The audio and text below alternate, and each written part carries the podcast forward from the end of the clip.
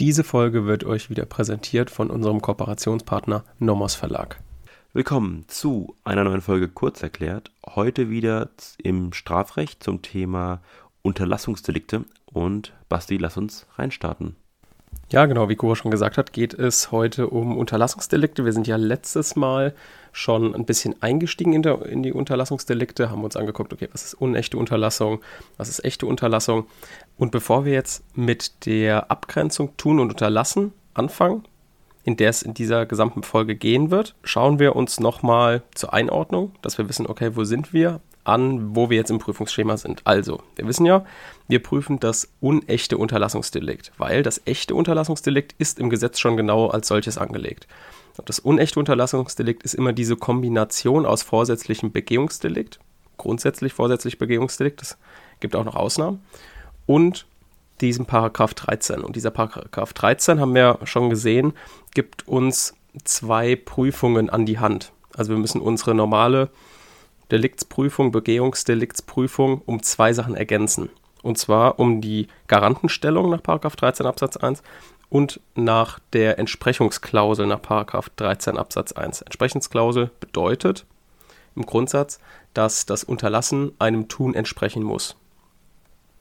Weil der Gesetzgeber ja auch gesehen hat, okay, das Unterlassen ist grundsätzlich oder verwirklicht grundsätzlich nicht den gleichen Unrechtsgehalt wie es ein Begehungsdelikt tun würde. Denn derjenige, der aktiv auf einen Straftat hinwirkt, ist immer noch irgendwie ein bisschen, auch vom Gefühl her, wenn ihr euch das vorstellt, immer noch ein bisschen gefährlicher und verwirklicht ein größeres Unrecht als derjenige, der vielleicht etwas unterlässt zu tun. Dennoch gibt es natürlich die Situation, dass man jemanden genauso bestrafen kann wie ein Begehungstäter, weil der, der Unrechtsgehalt ähnlich ist oder sogar fast der gleiche. Und das ist dann in der Entsprechensklausel zu prüfen. Also, römisch erstens Tatbestand, dann sind wir im objektiven Tatbestand, Erfolg, Nichtvornahme der gebotenen Handlung, physisch reale Möglichkeit der Vornahme der gebotenen Handlung, hypothetische Kausalität, objektive Zurechnung, Garantenstellung und Entsprechensklausel. Dann gehen wir in den subjektiven Tatbestand, Rechtswidrigkeit und Schuld. Und was schauen wir uns heute an? Wir schauen uns heute an die Nichtvornahme der gebotenen Handlung. Und von dieser Nichtvornahme der gebotenen Handlung lässt sich auch dieses Unterlassen ableiten. Und zwar das Unterlassen ist eben die Nichtvornahme des zur Abwendung der Tatbestandsverwirklichung auszuführenden Verhaltens. Und das Gegenstück ist das Begehen, ist also die Vornahme des zur Vermeidung der Tatbestandsverwirklichung zu unterlassenden Verhaltens. Und hier kommt dann dieses Klassikerproblem Abgrenzung tun und unterlassen, was, sage ich mal, sehr häufig in Klausuren drankommt und wir deswegen auch in zwei Folgen behandeln. Und zwar in der heutigen Folge werden wir uns das erstmal abstrakt anschauen, dann gucken wir es an einem Beispielsfall, an einem Klassiker-Beispielsfall an. Das sind die Rettungsbemühungen, also was ist tun unter, unterlassen bei Rettungsaktionen. Und in der nächsten Folge gucken wir uns Einzelfälle an, denn ich finde immer, das Thema Unterlassen lässt sich immer ganz gut an Einzelfällen darstellen. Man kann sich daran orientieren. Man hat einen Orientierungspunkt auch in der Klausur, wo man sehen kann, ach guck mal, dieser Einzelfall, das war ein Unterlassen. Hm, passt das jetzt auch in der Klausur oder das war ein Tun, dann ist es wohl eher ein Tun. Also man kann sich das so an Einzelfällen, die man dann vielleicht im Kopf hat und das, einfach, äh, das einfach Klassiker sind, ganz gut herleiten. Unter anderem den Ziegenhaarfall, den ihr wahrscheinlich auch, wenn ihr euch mit dem Thema schon beschäftigt habt, auf jeden Fall gelesen habt, werden wir uns auch nochmal angucken und wir haben natürlich noch als zwei andere Einzelfälle.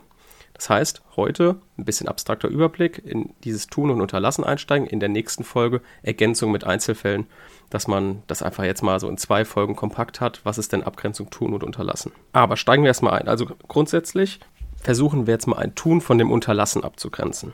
Und das erstmal zu, wichtig zu wissen, dass das nicht absolut geht. Also das eine schließt das andere nicht aus, sondern es ist nur relativ abgrenzbar. Weil auch, also man kann sich ja vorstellen, auch derjenige, der eine Handlung aktiv vornimmt, verhält sich bezüglich äh, anderer Alternativen, die er hat, passiv. Also derjenige, der aktiv wird, hat auch Alternativen, die daneben passiv sind. Beispiel ist zum Beispiel derjenige, der langsam geht, unterlässt es eben zu rennen oder umzukehren und in die andere Richtung zu gehen. Also daran seht ihr, dass das neben einer aktiven Handlung auch immer passive Handlungen sind. Deswegen ist strafrechtlich Tun und Unterlassen relativ zur fraglichen Tatbestandsverwirklichung abzugrenzen. Was ist das jetzt aber? Wir wollen einfach nur zeigen, dass ein Tun und ein Unterlassen in einem Fall vorliegen kann. Und da wir ja gesehen haben, dass das eine sich das andere nicht ausschließen lässt und neben einem Tun auch immer ein Unterlassen gegeben ist bezüglich bestimmter Alternativen, da kommen wir auch schon direkt, wenn wir uns das bildlich vorstellen, auf die herrschende Meinung zur Abgrenzung von Tun und Unterlassen. Denn die herrschende Meinung sieht, okay, es lässt sich nicht absolut abgrenzen. Es, oft, es gibt oft Fälle, in denen beide Sachen vorliegen. Und deswegen müssen wir auf den Schwerpunkt abstellen, auf den Schwerpunkt der Vorwerfbarkeit. Also was ist jetzt das Schlimme? Ist das Unterlassen in dem Fall das Schlimme oder trägt der meiste Unrechtsgehalt zur Begehung bei? So, also das wägen wir ab. Diejenigen, die sich im Verwaltungsrecht schon ein bisschen auskennen, erinnern sich vielleicht an den Paragraph 23 EGGVG.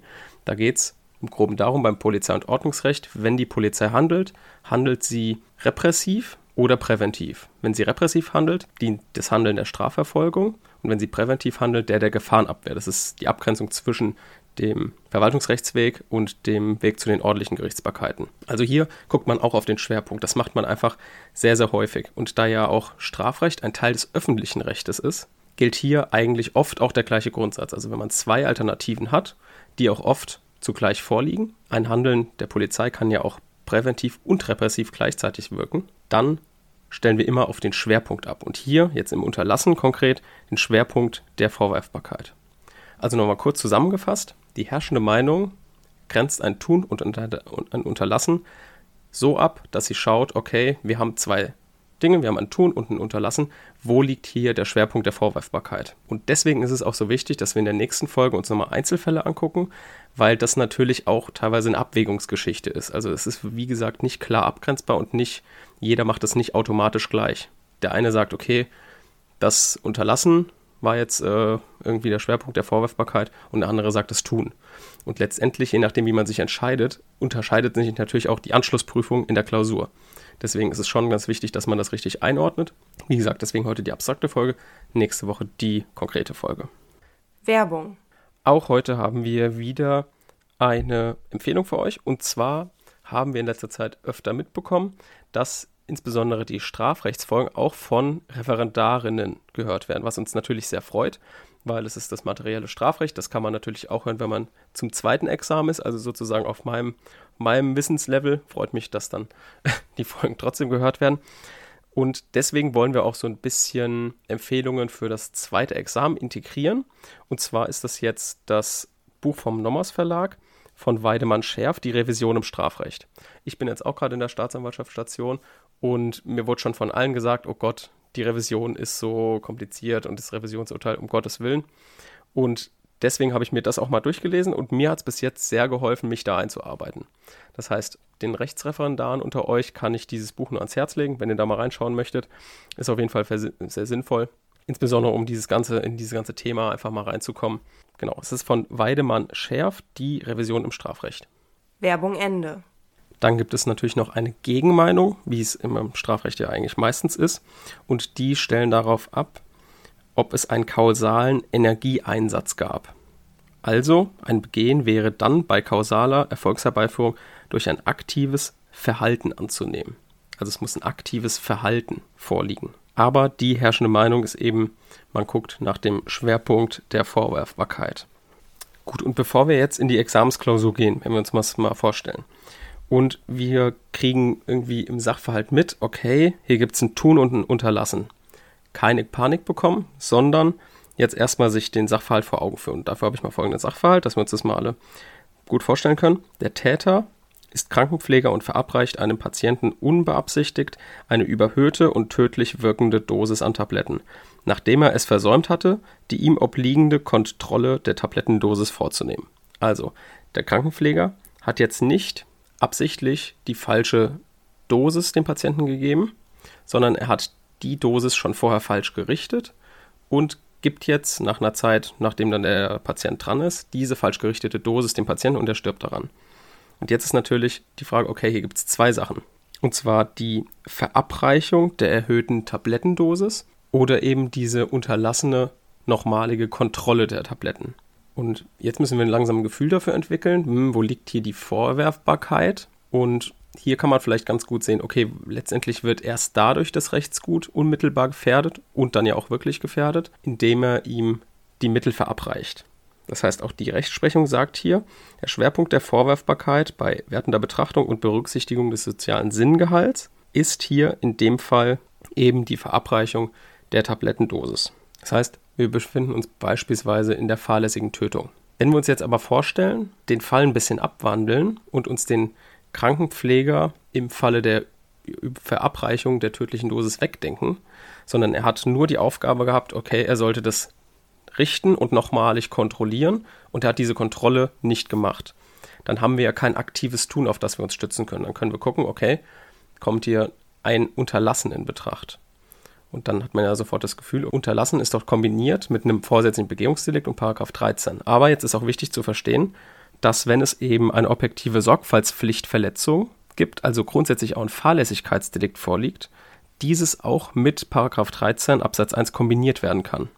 Also ein fahrlässiges, unechtes Unterlassungsdelikt. Das schauen wir uns jetzt ganz kurz schnell im Aufbau an. Es ist, kommt nicht häufig vor, aber einfach, falls ihr jetzt Lust habt, den, den, das Schema abzuschreiben, erkläre ich es kurz. Und zwar kombinieren wir jetzt, wie ich es euch vorher erklärt habe, Paragraph 13 nicht mit einem vorsätzlichen Begehungsdelikt, sondern mit einem fahrlässigen Delikt. Und das geht folgendermaßen, indem wir den Tatbestand haben, Eintritt des Taterfolges, wie immer, dann Unterlassen der objektiv erforderlichen, subjektiv möglichen und rechtlich gebotenen Handlung, mhm, easy, auch wie immer, Kausalität zwischen eingetretenem Taterfolg und Unterlassen, mhm, kennen wir, dann Garantenpflicht nach 13 Absatz 1, kennen wir auch, und jetzt kommt nach der Garantenpflicht das Fahrlässigkeitsdelikt oder die Prüfungspunkte, die wir auch aus der Fahrlässigkeit kennen nämlich die objektive Sorgfaltspflichtverletzung, die objektive Zurechnung und dann im Anschluss sozusagen in der Klammer kommt jetzt wieder Paragraph 13 mit der Entsprechensklausel. Die Entsprechensklausel ist immer klug am Ende des objektiven Tatbestands zu machen. Also beim fahrlässigen, unechten Unterlassungsdelikt klammert ihr also die Voraussetzungen der Fahrlässigkeit innerhalb des Paragraph 13 ein, wenn man sich so vorstellen kann. Dann kommen wir Rechtswidrigkeit, Schuld und in der Schuld wieder, wenn ihr den zweistufigen Aufbau habt, subjektive Sorgfaltspflichtverletzung, Unzumutbarkeit normgemäßen Verhaltens. Soweit also zum Abgrenzen Tun und Unterlassen erstmal abstrakt. Wir merken uns, es gibt zwei Meinungen. Die eine Meinung sagt, es kommt auf ein bestimmtes Verhalten an, also auf eine, eine Energie, die man in ein Verhalten setzt. Dann ist es ein Tun und wenn nicht, ist es ein Unterlassen. Und die anderen sagen, wir gucken auf den Schwerpunkt der Vorwerfbarkeit. Wo es wiederum auch nicht immer einfach ist, und das ist dann unser Abschluss und großer Fall in dieser Folge, ist nämlich das Problem bei der Vereitlung von Rettungsmaßnahmen. Warum erkläre ich euch den Fall jetzt? Das ist einfach ein sehr beliebtes Klausurenthema. Also es kommt in, wenn Unterlassungsdelikte drankommen, ist das auf jeden Fall häufig in diesen Klausuren drin. Und wenn es jetzt zum Beispiel im Examen kommt, wird es hier dabei regelmäßig um die Feststellung gehen, ob das Unterlassen von Hilfeleistungen durch einen Garanten gegenüber dem Opfer tatsächlich auch eine Unterlassungsstrafbarkeit nach 13 nach sich zieht. Oder ob es halt ein aktives Töten ist. Also Abgrenzung, Tun und Unterlassen. Und da gibt es zwei verschiedene Konstellationen. Einmal die erste Konstellation ist das Eingreifen in fremde Rettungsbemühungen. Und diese Konstellation enthält, dass der Täter durch aktives Tun auf eine rettungsbereite Person einwirkt und diese dadurch notwendige Rettungshandlungen abbricht oder schon gar nicht vornimmt. Die Art der Einwirkung kann dabei sowohl in Form einer Täuschung als auch in Gestalt von Drohung oder Gewalt vorliegen. So, natürlich ein Beispiel, das ist äh, immer am wichtigsten. Beispiel wäre, nach einem Wohnungseinbruch fliehen die Täter mit einem Pkw. Dabei überfährt der Fahrzeugführer wegen überhöhter Geschwindigkeit einen Spaziergänger. Der rettungswillige Fahrzeugführer hält das Fluchtfahrzeug an und bittet den Beifahrer, sich das Opfer anzusehen, während er selbst geschockt im Auto sitzen bleibt. Zwar stellt der Beifahrer fest, dass das Opfer noch lebt, um jedoch die Flucht schnellstmöglich fortzusetzen, erzählt er dem Fahrzeugführer wahrheitswidrig, dass der Spaziergänger bereits verstorben sei. Daraufhin setzen sie ihre Flucht fort. Der Spaziergänger liegt mangels Hilfeleistung später seinen Verletzungen. Also hat sich jetzt hier der Beifahrer, dadurch, dass er die Rettungsbemühungen seines Fahrers und seines Gangsterkollegen vereitelt hat, indem er ihm gesagt hat, dass er schon tot ist und man ihm nicht mehr helfen kann. Ist das jetzt ein unterlassen, indem er ihm äh, unter, es unterlassen hat, ihn aufzuklären, dass er eben noch lebt, weil er ihn retten wollte? Oder ist es eben ein aktives Tun, weil er ihn mit einer Täuschung davon abhält, den Fußgänger zu retten? Und hier haben wir einen Merksatz. Ein Eingreifen in fremde Rettungsbemühen begründet stets ein Begehungsdelikt. Das heißt, hier ist es leicht. Wir sagen, es ist ein Totschlag gewesen. Denn er hat aktiv und nicht eben passiv, sondern aktiv in die Rettungsbemühungen des Fahrers eingegriffen. Und natürlich hat sich der Beifahrer auch wegen unterlassener Hilfeleistung selbst strafbar gemacht, ne? Ist klar. Aber diese unterlassene Hilfeleistung tritt äh, wegen der Gesetzeskonkurrenz, Subsidiarität hinter das Begehungsdelikt zurück, weil wir wissen auch, haben wir ja gesehen, Begehungsdelikte haben in der Regel ein größeres Unrecht und deswegen steht das Unterlassungsdelikt Delikt dahinter. Die zweite Konstellation ist der Abbruch von eigenen Rettungsbemühungen. Also wenn der Täter selbst zu Rettungsmaßnahmen verpflichtet ist und diese abbricht. Ob jetzt hier ein Tun und Unterlassen einen strafrechtlichen Anknüpfungspunkt bietet, hängt immer von einer Frage ab. Und zwar die Frage, ob das Opfer bereits eine realisierbare Rettungschance hatte oder nicht. Wenn es eine unrealisierbare Rettungschance für das Opfer gab, ist von einem Unterlassen auszugehen. Und wenn es eine realisierbare Rettungschance hatte, dann ist von einem aktiven Tun auszugehen. Wieder ein Beispiel dafür. Der Täter ruft nach einem Herzinfarkt seines Vaters den Notarzt. Während er mit diesem telefoniert, überlegt er sich, das Erbe seines Vaters gut gebrauchen zu können. Auf die Frage, wo sich das Opfer derzeit aufhält, gibt er keine Antwort und legt auf, um seinen Vater sterben zu lassen. Hier hatte das Opfer niemals eine realisierbare Rettungschance, weil der Rettungswagen noch überhaupt nicht auf dem Weg war.